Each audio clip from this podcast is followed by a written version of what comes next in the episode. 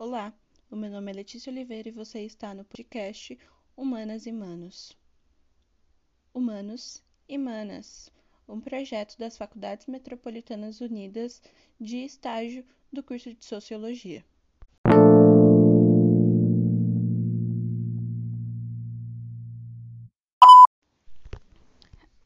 Como a gente já leu bastante assim da Constituição, eu quero falar dela, mas eu quero falar mais da educação.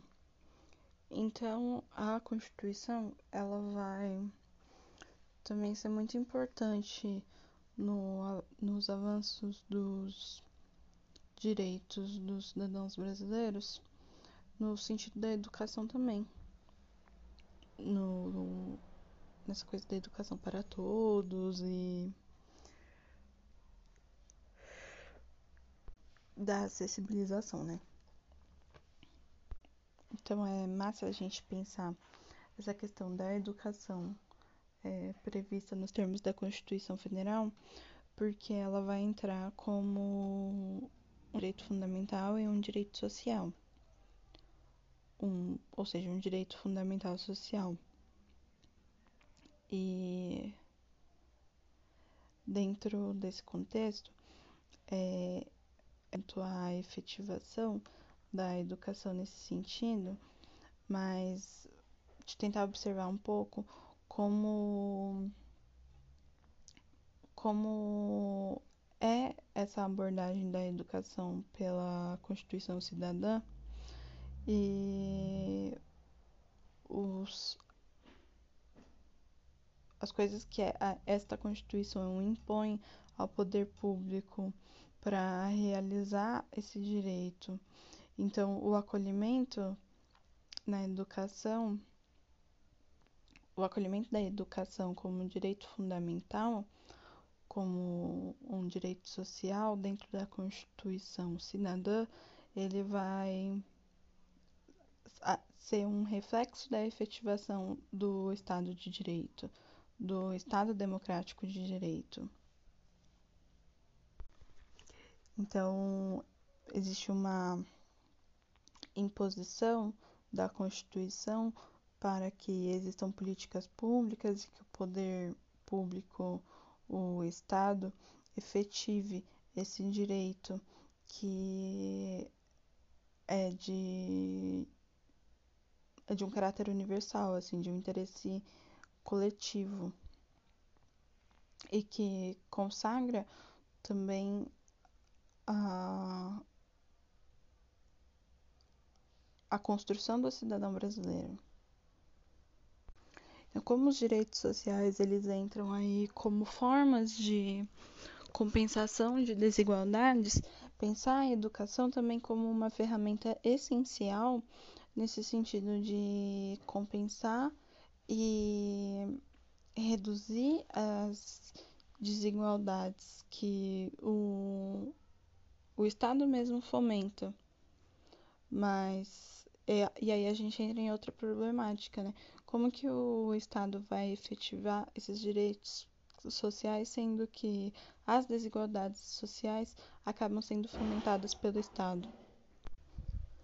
Então, o direito à educação, ele é, de acordo com a Constituição, ele é um direito para todos. O, o, a, o pensamento é o seguinte: o, é dever do Estado oferecer a educação para todos. Então, mesmo que seja permitido a existência de escolas privadas, a, a existência do ensino privado, todos devem ter direito ao acesso à escola, ao acesso à educação, ou seja, ao acesso ao ensino público. Então, cabe ao Estado oferecer a educação e que todos tenham acesso à educação obrigatória. Então, para isso, o Estado tem que, que fomentar, né? Tem que ter vaga.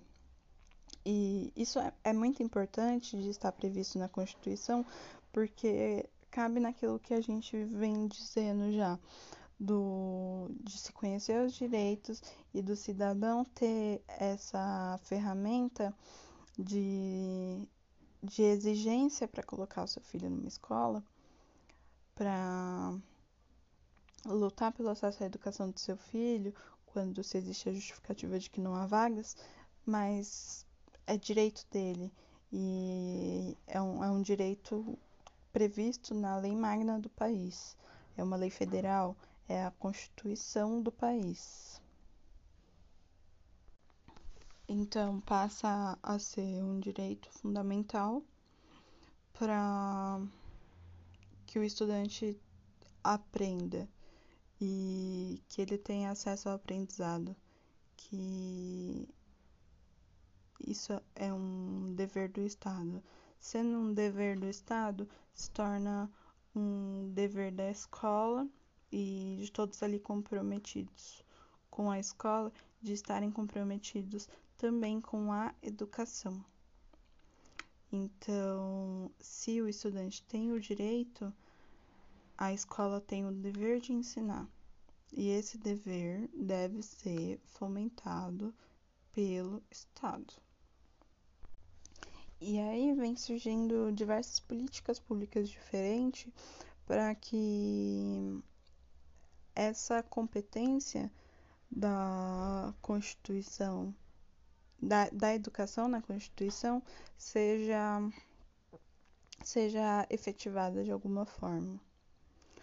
E, e nesse sentido, isso é um papel muito importante na e, e significativo na, no processo de redemocratização do país e na construção desse cidadão brasileiro vivendo dentro de um Estado democrático, de um Estado de Direito.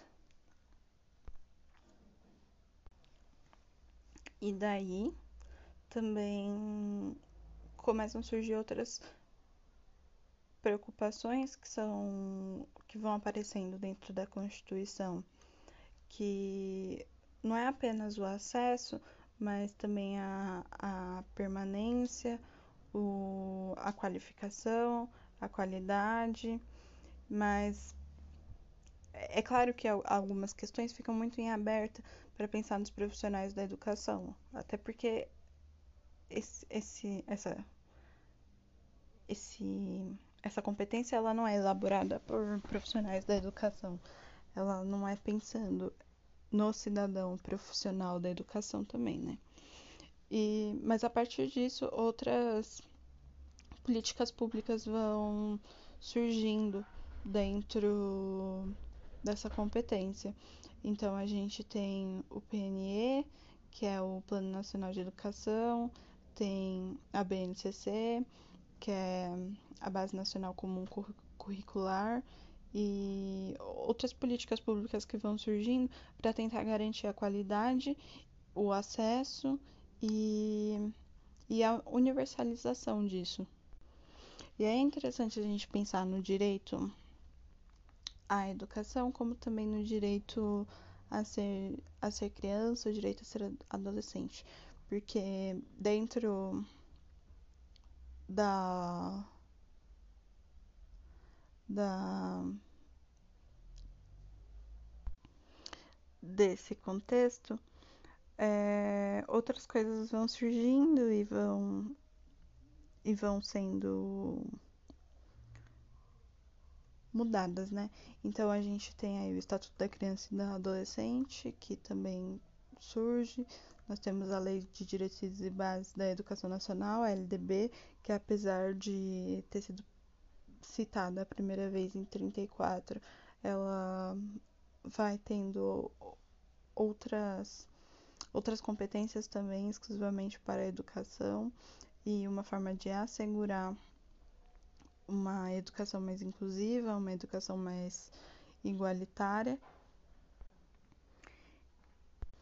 Então, no, nesse sentido, assim, de tornar a educação um direito social, civil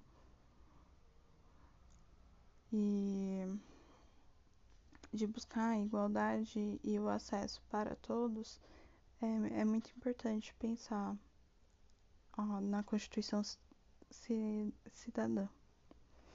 Ela,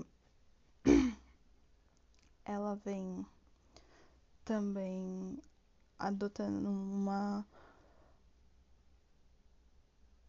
concepção de, de uma outra noção de cidadania que, que fala dos direitos sociais fundamentais, dos valores de liberdade, dos direitos civis políticos, dos valores de igualdade, direitos sociais, econômicos e culturais. E isso é compreendido como um processo de especificação do sujeito de direito. Então, o sujeito de direito passa a ser visto como como sujeito concreto com especificações e peculiaridades. E através disso, a Constituição Cidadã visa construir a cidadania em cima desses conceitos. Mas isso traz para o Estado um, uma série de responsabilidades que é importante a gente pensar também, que eu não sei se elas são devidamente cumpridas, uma vez que todos devem ter acesso à educação de qualidade e a gente tem salas de aula superlotadas então, não tem como você pensar em educação pensando apenas só no sujeito educando e sem pensar no sujeito educador. Não tem como pensar educação sem pensar no sujeito profissional da, saúde, da educação. Ah, eu pensando em saúde aqui. É por causa do coronavírus. Mas, enfim. É isso, não tem como pensar a educação sem associar esses dois sujeitos que estão envolvidos nesse processo dialético que é a educação. Então, como que o Estado vai oferecer uma educação de qualidade, sendo que dentro da sala de aula, quem tem esse dever é o profissional.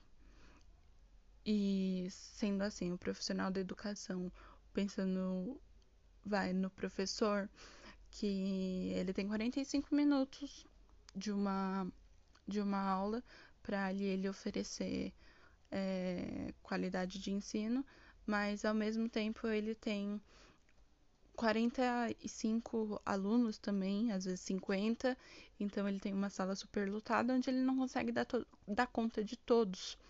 Então, meio que não tem condições de dentro dessas condições, se oferecer o que, o que se é exigido. Então, de acordo com a Constituição, a educação é um direito de todos e dever do Estado e da família, sendo promovida e incentivada com a colaboração da sociedade, visando o pleno desenvolvimento da pessoa, seu preparo para o exercício da cidadania e sua qualificação para o trabalho. Não é muita coisa que a educação tem como responsabilidade, tendo pouco fomento. Mas nesse sentido é dever do Estado e da família. E o Estado não cumpre esse dever. E pensando em questões sociais, em recortes de classe, muitas vezes a família não tem condições de, de exercer essa função, de cumprir com esse dever. Então, de acordo com a Constituição, o ensino ele será ministrado com base nos princípios de igualdade de condições para o acesso e permanência na escola, liberdade de aprender, ensinar, pesquisar e divulgar o pensamento, a arte, a arte e o saber, pluralismo de ideias e de concepções pedagógicas, coexistência de instituições públicas e privadas de ensino, gratuidade do ensino público em estabelecimentos oficiais, valorização dos profissionais da educação escolar, garantindo, na forma da lei, planos de carreira com ingresso exclusivamente por concurso público de provas e títulos aos das redes públicas, gestão democrática do ensino público na forma da lei, garantia de padrão de qualidade, piso salarial profissional nacional para os profissionais da educação escolar pública nos termos da lei federal. Parágrafo único. A lei disporá sobre as categorias de trabalhadores considerados profissionais da educação básica e sobre a fixação de prazo para a elaboração ou adequação de seus planos de carreira, no âmbito da União, dos Estados, do Distrito Federal e dos municípios. Então, assim, no. Em teoria, assim, parece bem bonito. Parece que rola, assim que o Estado vai seguir com as suas obrigações e seus deveres. Inclusive aqui ele fala um pouco do dever do Estado com a educação, mediante a garantia de educação básica obrigatória e gratuita dos 4 aos 17 anos de idade, assegurada inclusive sua oferta gratuita para todos os que ela não tiveram acesso na idade própria progressiva universalização do ensino gratuito, atendimento educacional especializado aos portadores de deficiência, preferencialmente na rede regular de ensino, educação infantil, em creche e pré-escola a crianças até 5 anos de idade, acesso aos níveis mais elevados do ensino da pesquisa e da criação artística segundo a capacidade de cada um. Oferta de ensino noturno regular adequado às condições do educando. Atendimento ao educando em todas as etapas da educação básica por meio de programas suplementares de material didático escolar, transporte, alimentação e assistência de saúde. O acesso ao ensino obrigatório e gratuito é direito público subjetivo. O não oferecimento do ensino obrigatório pelo poder público ou sua oferta irregular importa responsabilidade da autoridade competente. Compete ao poder público recensear os educandos no ensino fundamental, fazer-lhes a chamada e zelar, junto aos pais ou responsáveis, pela frequência escolar. Então, de modo geral, é interessante pensar que a educação na ordem constitucional passa a ser um direito fundamental de reconhecimento da dignidade de pessoa humana, o, a construção de uma sociedade livre, justa, solidária, com desenvolvimento social, a erradicação da pobreza, a redução das desigualdades sociais, mas ao mesmo tempo uh, é sempre importante a gente pensar as possibilidades de efetivação desses direitos. A educação, ela, num sentido mais opinativo do que jurídico, ela pode ser uma ferramenta, um instrumento essencial para a redução de desigualdades, para a redução de discriminações, para o exercimento do respeito entre entre os cidadãos, a construção da cidadania num todo. E sendo um direito, quando esse direito ele é violado, existe a, essa possibilidade de lutar, né, pelo, pela realização do direito. Então, de cobrar o poder público, de exigir o poder público que cumpra com esse direito, que é previsto pela Constituição. e é essencial que esse direito seja cumprido da forma como previsto, porque ele oferece condições básicas para que o indivíduo possa não somente efetivar a sua cidadania, mas também efetivar todos os seus outros direitos através dos saberes oferecidos pela Constituição. E assim também é, respeitar os direitos que, que são previstos para com os outros.